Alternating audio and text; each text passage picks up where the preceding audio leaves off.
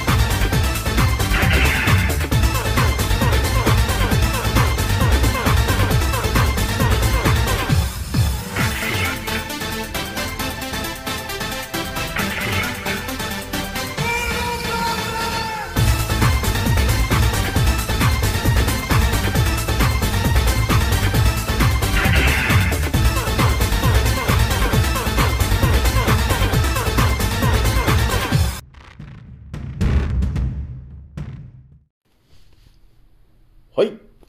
404回目ですね。賢者の戦闘プログラム第199弾。始めさせていただきます。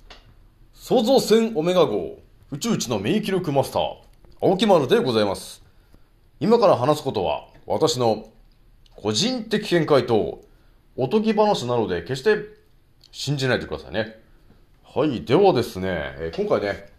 いつも通りインスタの告知でお伝えしたんですが、えーまず一発目にね、お伝えするのもですね、えー今後の話なんだけど、今後ね、えっ、と、乳がんの方と、えー、がんになる方が圧倒的に増えてくるなと、えいうことがもう見えてる、見えてるんで、ちょっとそれまずお伝えして、えー二つ目にね、えっ、とね、炭酸、うん、今回ね、炭酸についてね、ちょっと切り込んでみようかなということがあったんですよ。これがね、またこれね、圧倒的な話になっちゃいそうなんで、ちょっとやっぱりね、思考にシートベルトをかけて聞いてもらった方がいいかなという感じがあります。で、最後ね、気軽に DM くださいねの話をしようと思います。今回ね、気づいた方と覚醒した方がですね、一番注意しなければならないことと、その立ち回り方。今回ですね、299回目になりますという感じで、えー、ガンガンね、進んでいるわけなんですが、えーひとまずね、えー、皆さんにお伝えしとくのは、今日はあれだね、久しぶりにこう、日差しもね、出てたけど、まあでもやっぱりあれだね、青空っていう感じにはならないね。本当にね。もう青空が見たかったらあれかなあの、ローマ法王を呼ぶしかないかなね、過去にね、過去にも知ってる人しか知らない話ですけど、えっとね、ローマ法王がね、一回日本に来たんですよ。ここ5年以内にね。その時にね、ものすごいね、青空だったんですよ。やっぱりあれかと。あのー支配層どものね、えー結構上位ランキングにいるやつなんで、やっぱりそういうやつが日本とかに来ると、もう天候まで変わっちまうのかなというところがあるよね。さすがにそんな、あの、キムちゃんなんか吸いたくないかと、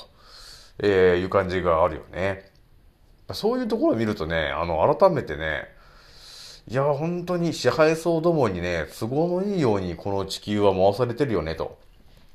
いや、いうことがね、そういうところかも、からもね、分かってくるよね。まあ、とりあえず、今日もね、天気は良かったけど、やっぱりちょっとガスっぽいよね。えー、やっぱり今日も多分、ケムちゃんは巻かれてんだろうね、多分ね。という感じなんで、最近はね、本当雲、あ、空がね、あのー汚されちゃってるから、みんなやっぱりあれかな、免疫力が低い方は結構た、あのー厳しいかなという感じがあるよね。やっぱりね、免疫力が低い方は一気にこのね、空の汚れとか、えー、キムちゃんとかで影響を受けちゃうからね、鼻から入ってきちゃって。で、そうするとやっぱり花粉症みたいな症状になっちゃったり、鼻水がずっと出ちゃってる人とかね、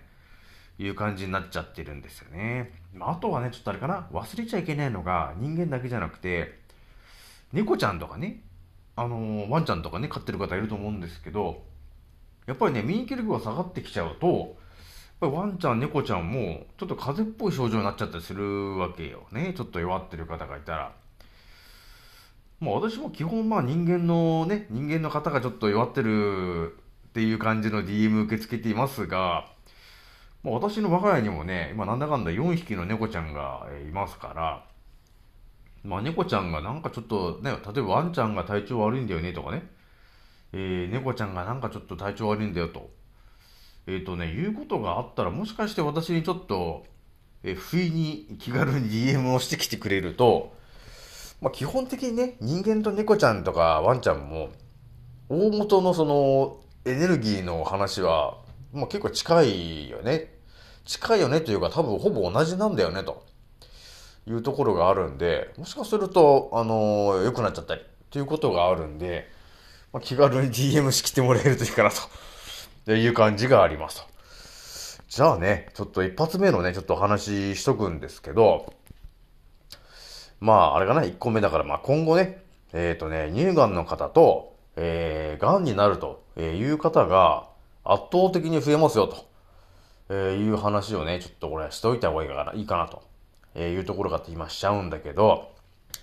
まあ私もね、なんだかんだね、まあ乳がんの方についてガンガン切り込んでますけど、やっぱりね、ちょっとき切り込む、私がいくら切り込んでもね、やっぱガン虫だよね、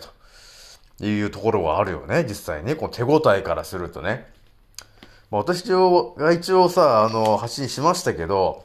一発目にね、いや、乳がんのそのお薬でと、えー、ソルバテックスっていうね、薬を飲んでるんですよ、と言った時に、多分私が、私のチャンネルをね、ラジオを聞いた人がいて、一人でもね、なんかあの、ちゃんと聞いた人はですね、いや、桶丸さん、あの、あれじゃないですかと。ソルバテックスじゃなくて、ノルバテックスじゃないんですか？っていう人もいるかなと思ったんだけど、いや、残念ながらね、誰も突っ込んでくんないんだよね、という感じがあるんですけど、なんていうのもうね、はっきりと全部バッとお伝えしてしまうとね、結局みんな調べないじゃない。調べにゃ、調べないから、ちょっとこう、不意にね、えーもうスタートから、えーノルバティックスなんだけど、ソルバティックスって言ってみたりして、ちょっとね、えーと、なんだこの人はってちょっと疑問に思ってくれるかなっていうことあったんですけど、えー、思ったよりもね、全く反応がなかったんだよ。まあでもね、一応まあ、ちょっとチラチラっとね、まあ、えー、2、3人の方からは、あのね、反応があったんで、えーとりあえず、うん、ちょっとまずはね、その2、3人の方からちょっと、えー真実をお伝えしていこう、いこうかなと、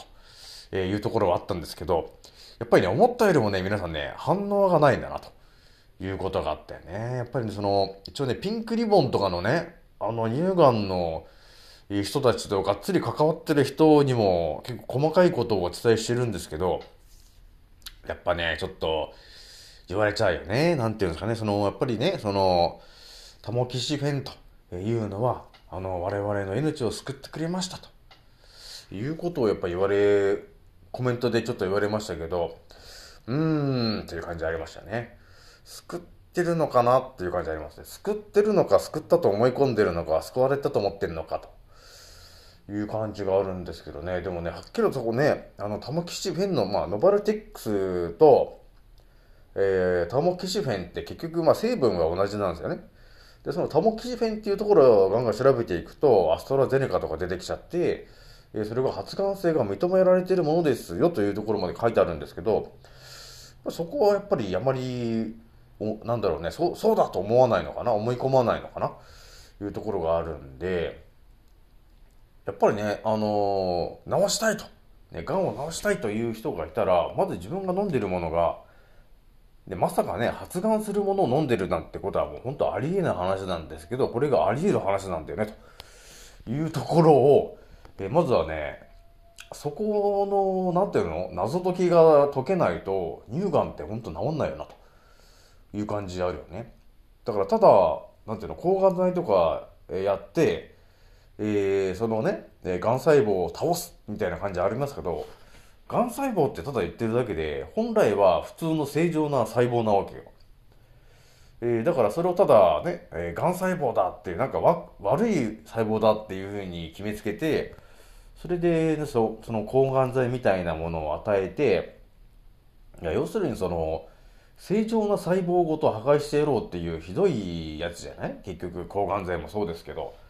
でも放射線もまあそんなようなもんですけどね。で、そのね、ノノバルティックスもまあそんな感じじゃない結局ね。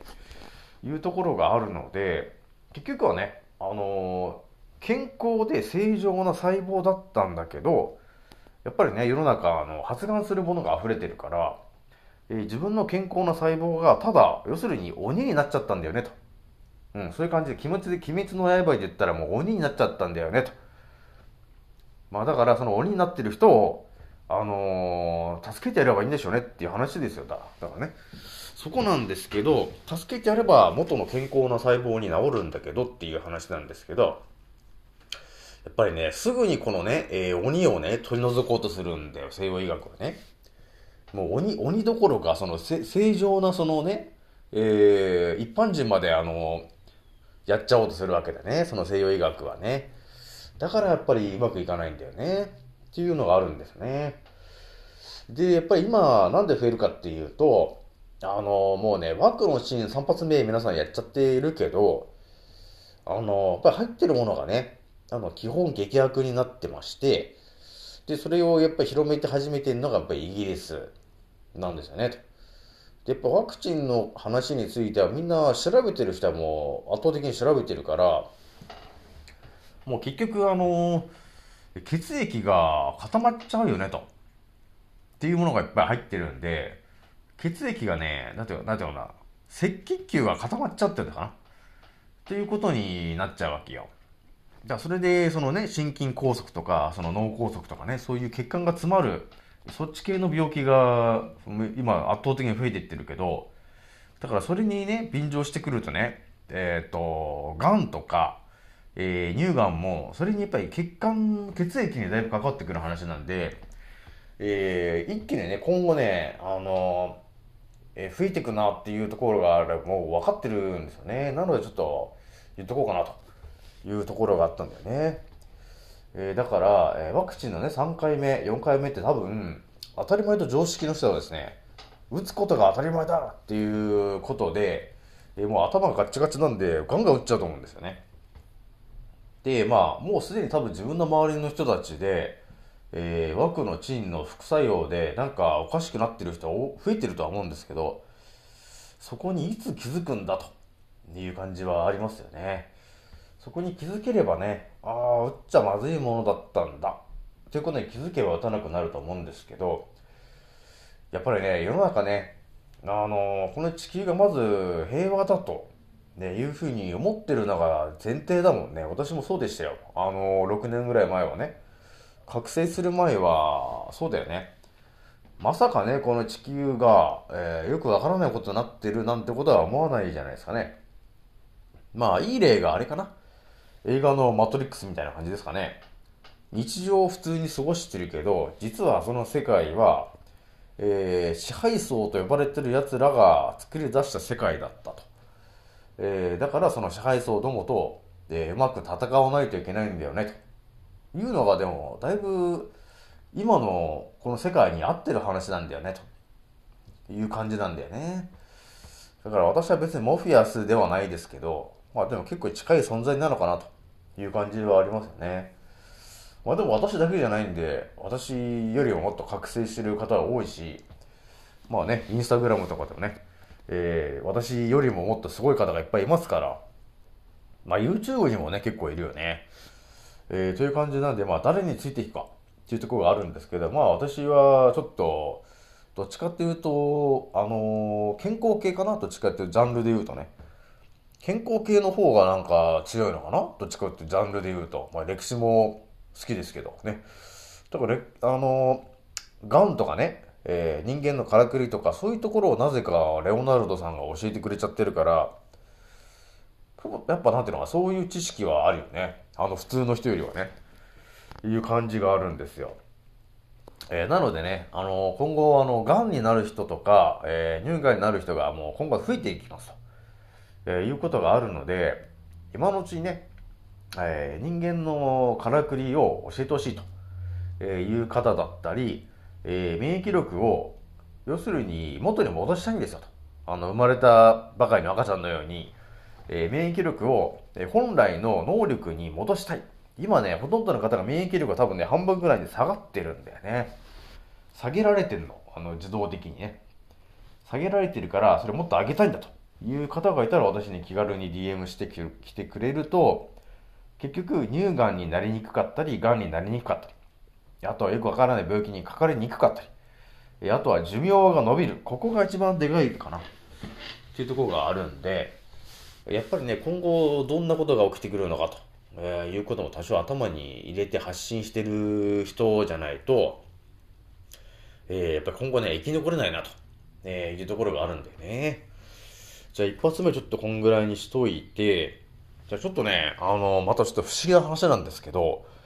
皆さんあの炭酸風呂って知ってます？炭酸風呂。いや、これね、私も炭酸風呂は結構好きなんですよね。だからほぼ、もう毎週というか、月に何回かは、もうスーパー銭湯的なところに行って、で、そこの高濃度炭酸源というところに入って、えー瞑想すると いうのが、えー日課ではあったんだよ。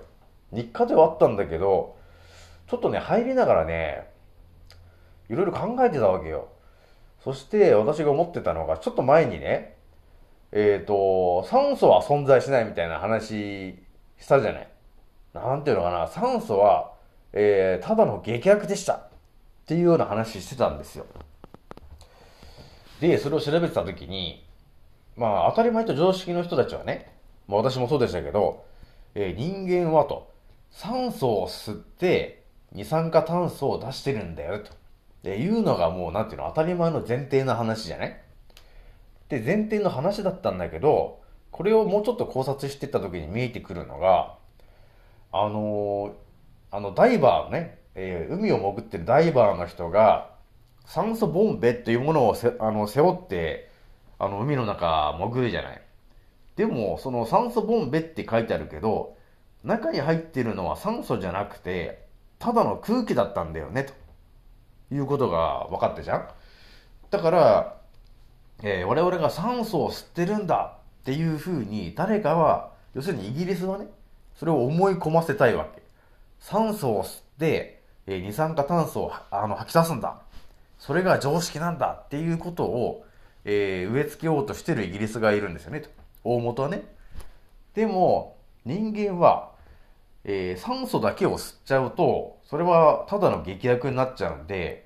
気を失ったりえーとね、死んじゃったりするわけ。酸素だけだと。だから、高濃度の酸素を吸うと、あのー死んじゃうわけです。だからよく実験しましたよね。科学の実験で、そのね、二酸化マンガンと石灰石とかいろいろそういうのを実験したと思うんだけど、あれで酸素が、酸素が発生すると思うんですよ。でもあれを吸っちゃうと、結局死んじゃうぐらいの劇薬なわけ。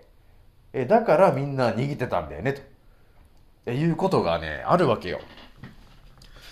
だからそこで分かってくるのが、イギリスとしてはね、今の地球を支配してるイギリスとしては、その酸素というものを吸って、二酸化炭素を吐き出すことで、えー人間は呼吸してますよと。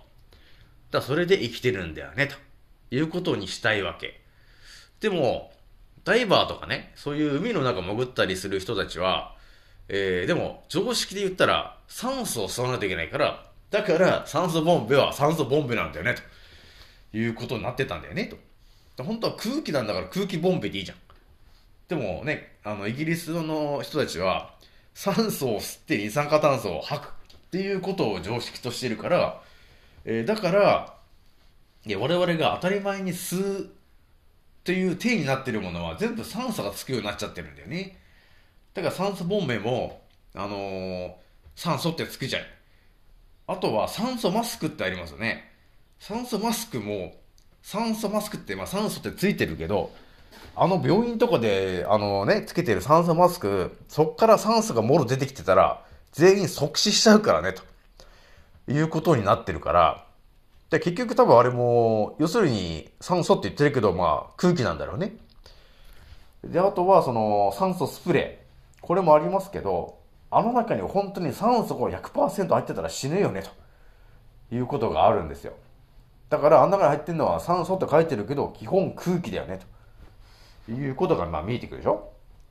で、こういうことが見えてきて、やっぱりこの世界見たときに、植物も二酸化炭素を吸って、要するに光合成をして酸素,、えーと酸素を吐き出してるよっていう話にしてるじゃん。でも私が考察したところによると、植物が光合成をして吐き出してるのは酸素じゃなくて、要するに生命エネルギーのチャクラであるプラーナと呼ばれてるものは入ってるよね、とえいうのが、これが真実になってくるわけね。で、ここでね、私が気づくわけですよ。そして植物は、えー抗酸化作用っていうものをみんな持ってるわけ。だから酸素が体の中に入ってこないようにしてるわけよ。あの必要以上にはね。っていうことをやってるじゃん。で、それはね、野菜とか果物も全部そうだけど、みんなあの、抗酸化作用っていう効果持ってるでしょ。ということもあったでしょで、こういうところまで、この自分の目の前にこう情報を並べて、えー私がこの炭酸風呂でね、考察してた時に思ったんだよね。えー、今人間はと、とりあえず、えっ、と、プラーナというものを、まあ、鼻から吸って、で、それが肺に行くでしょ？で、それで肺のところで、え肺にはハハニカム構造、で、肺胞にはハニカム構造っていう六あの六角形の構造になってるんで、そこでそのプラーナのね、生命エネルギーを増幅させて、そのエネルギーが全身に回ります。でそうすると、ミトコンドリアが、パワーが、えーエネルギーを補充されて、で、我々生きてるよ。っていうのが本当の真実の話になってくるわけなんですけど、ここでね、私は思っちゃったんだよね。えー、だから炭酸風呂に入ってるじゃん？炭酸風呂に入って瞑想しながらね、もしかしてこれ炭酸って体に良くねえんじゃねえかっていうことに気づいたんですよね。あのー、わかりますか皆さん？でもなんとなくもうわかるよね。もともと酸素を吸ってませんよと。ね。プラーナというものを吸ってますと。で、二酸化炭素的なものを吐いてるよと。えーいうことがあるじゃんだから我々が吸ってるのは酸素、えーっと、プラーナを吸ってるじゃん。プラーナっていうその生命エネルギーの練り込まれてる、要するに空気を吸って、で、それがバーッと肺に入ってきて、で、肺でこう、チャクラが吸収されるじゃない。で、吐き出してるのが二酸化炭素だって言ってるけど、多分吐いてるところにある二酸化炭素っていうのは、多分、本当のことを言うと、その、プラーナと呼ばれてる生命エネルギーが抜き取られた空気っていうのが多分本当の話だと思うんですよね。で、ここで私がね、いろいろ思ってたのが、いや、人間にもね、あの抗酸化作用っていうものはすごい体中にあるじゃないですか。だから人間も酸化しちゃうと、要するに老化がはあの早くなっちゃったりとか、体へのダメージがすごいから、酸素を体の中に入れないようにっていうことで、いろんなその、体のそのシスシステムがあるじゃない。あるんだけど、あるんだけど、人間は、だからイギリスの言ってた通りで言うと、人間は酸素を吸って、二酸化炭素を吐いてるよっていう話が前提になってくると、えー抗酸化作用の意味がよくわからなくなってくるじゃないかということもあるしね。で、ミトコンドリアが、えー酸素を吸って、えーエネルギーを補充してるよと、えーいうまたこの2段階の茶番をやらかしてられてるじゃん。えーだから、ミトコンドリアが酸素、いやいやと、酸素というものは体に悪いもんでしょと、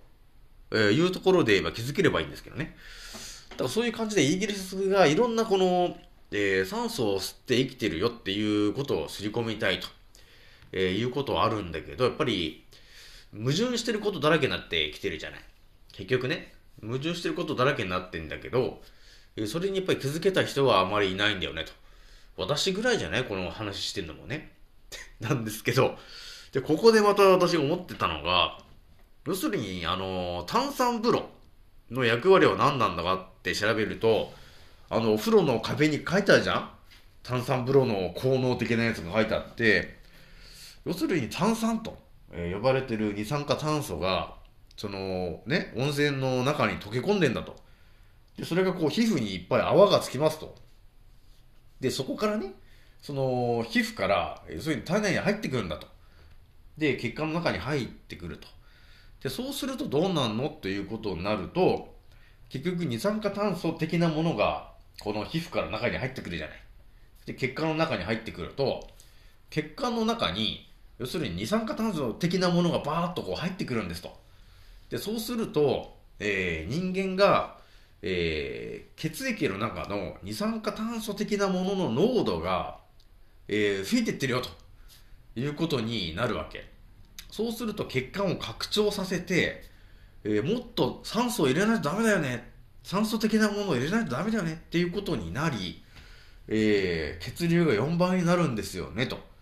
えーいうことが書いてあったわけ。で、これはあのドイツとかね、ヨーロッパでもよくやってるんだよねと、えーいう話があったんだけど、えー私はね、そのね、炭酸風呂に入って泡だらけになりなりながらね、あのー瞑想しながら考えてたんですよ。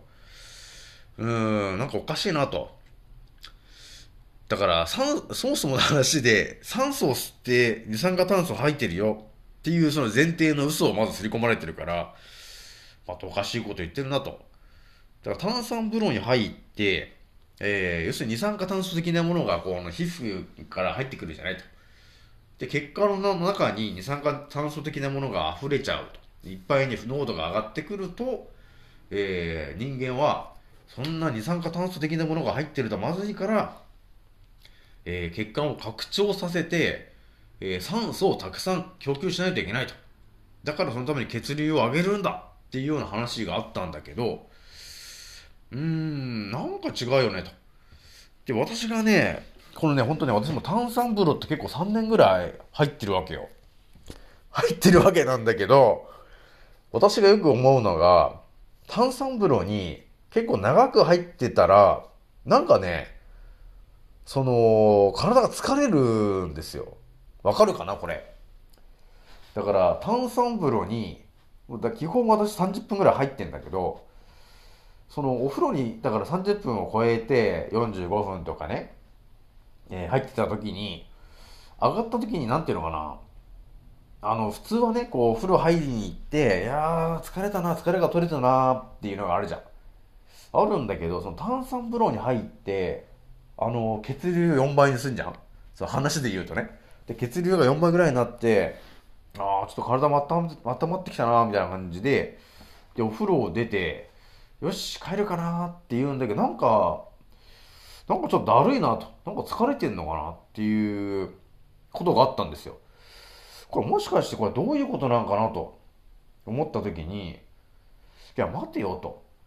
私はそもそも不健康ではないよなと。ね。だ基本ね、不健康じゃないよなと、えーいうこの青木丸が、えー炭酸風呂に入って、血流を4倍にしてると。で、別に体に必要もない、えーその二酸化炭素的なものをね、えーわざわざ、えー風呂に入って、皮膚からね、血管の中に入れて、で、なぜか、えー酸素が足んなくなってる的なことになって、酸素をたくさん、えー供給しないといけないみたいなことにさせられている。えーということに気づいたときに、これ炭酸風呂って、入るだけ疲れちゃってねえかっていうことに気がついたんだよね。だからこれもね、あのー炭酸風呂もなんか今健康ブーム的なやつで、あのー健康になるじゃんみたいな感じのブームが起きてるでしょ？起きてるけど、まあ私が思ってるのが、イギリスの人たちにとって、えー我々一般人が健康になる、なられては困りますよね、と、えいう前提がまずあるわけなんで、ということから考えたら、炭酸風呂がヒットしますけど、要するに多分ね、炭酸風呂は健康になってないんだと思うんだよね。これまた圧倒的な話しちゃってますけど、ね。でもね、入ったことある人だったらちょっとわかるかもしれないな。炭酸風呂に入るんだけど、でその時はね、入ってる時はなんかちょっと、あ、気持ちいいなーっていう感じにはなるけど、上がった後なんかちょっと疲れたなっていうことになってる人いないかと。いうことになってるわけよ。だから私もね、ちょっとね、炭酸風呂ちょっと卒業して、普通のお風呂のね、ところのゾーンで30分、ただ体を温めることにしようかなというふうにしようと思ったんだよね。あとはサウナえーだからヨーロッパの、あの、フィンランドとかね、えースウェーデンとかだと、どっちかっていうとね、炭酸源よりもサウナの方を優先してると思うんだよね。だから要するに体温を上げることを優先的にやってるわけ。だから体温を上げるだけなんで別に二酸化炭素的なものが入ってくるわけじゃないじゃん。だ結局多分体を温めることが大事なわけよ。だから体の中に二酸化炭素的なものを入れてどうすんのって話になっちゃうもんね。えーなのでちょっと炭酸風呂はちょっとね卒業しようかなということがあったんですよ皆さん。じゃあね、えー、炭酸の話ちょっとまだちょっと圧倒的な話最後しときますけど、じゃあねと。炭酸っていうのは一体どこのドイツが、ね、どこのドイツがそいつを開発したんだという話あるじゃん。これもね、あのー調べちゃうとやっぱりあそこに到達することになるんですよね。まあ、ここ到達した時点で、ああ、やっぱりやりやがったなっていうことがあったんですよ。あのー調べるとね、1769年、イングランドのジョセフ・プリーストリーという人がね、いたんだね。このイングランド、イングランドね、イングランド、イギリスでしょって。だからイギリスまで出てきちゃうから。ほんとね、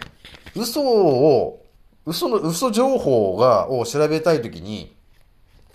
えー、まあ、あの、なんていうのかな。歴史を調べていって、絶対到達するのがイギリスなんだよね。これね、ほんとね、どの分野でも、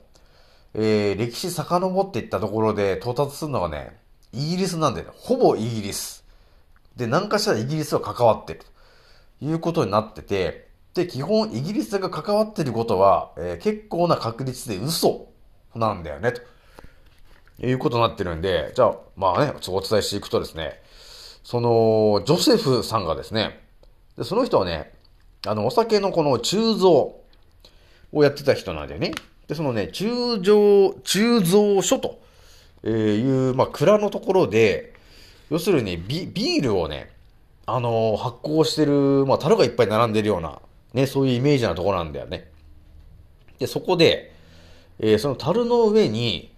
えっ、と、水のを入れたボールを置いとくんだと。でそうすると、そこに、えー発酵されて上に上がってきた二酸化炭素が、そのボールの中の中に、えー溶け込むんですと。で、それが、えー炭酸になってんだよね、ということに気づいた人なんですよ、この人が。ね。で、その下に書いてあったのがですね、そのビールの、えー発酵した空気というものがあるんだけど、その空,、まあ、空気イコール二酸化炭素的なものね。で、その二酸化炭素はですね、フィックスドエアっていう風に書いてあって、なんとですね、そこにネズミを吊るしておくと死んじゃうんですねっていうことが書いてあったんですよ。ということはと、おかしいなと。なんか私はそこのぶ、あの、文を見た時点で、おいおいと、イギリスやりやがったなっていう感じがあったんだね。これはね、どういうことかというと、今ね、本当私の目の前にもありますね、この炭酸水ね。私もね、炭酸水はね、結構飲んでるわけ。飲んでるんですけど、そのね、ジョセフさんがね、まさかやらかしてると思わないからね、本当に。私もちょっとね、炭酸水本当やめて、また普通の水に戻そうかなと思ったんだけど、だからなんていうのかな。今ね、最後お伝えしましたけど、フィックスドエア、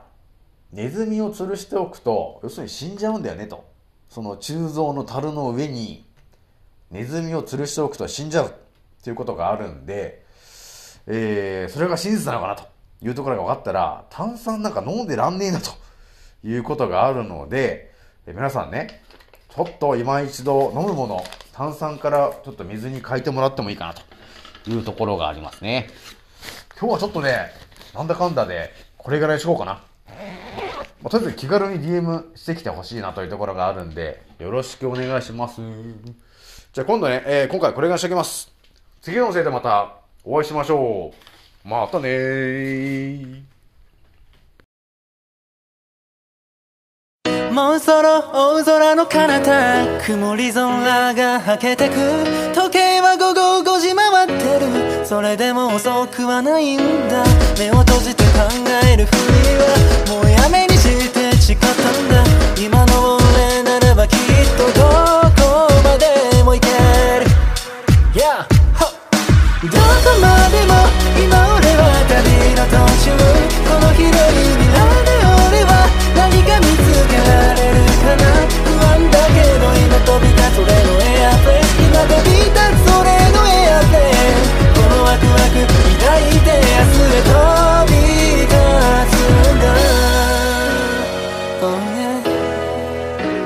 着陸させる俺はまるでパイロット。Yeah どこにでもある小さなしがらみに振り回されている。未だに右左左右気にしないように生きるだってライフは一回きりなのに。また誰かが噂話噂話そんなくだらない時間使ってなら俺らは速攻動紹介で境界線越えて言うあげることさながらジャンボジェット目的地は世界の観光名所ミス。ト匠ルイチのフォーメーションで全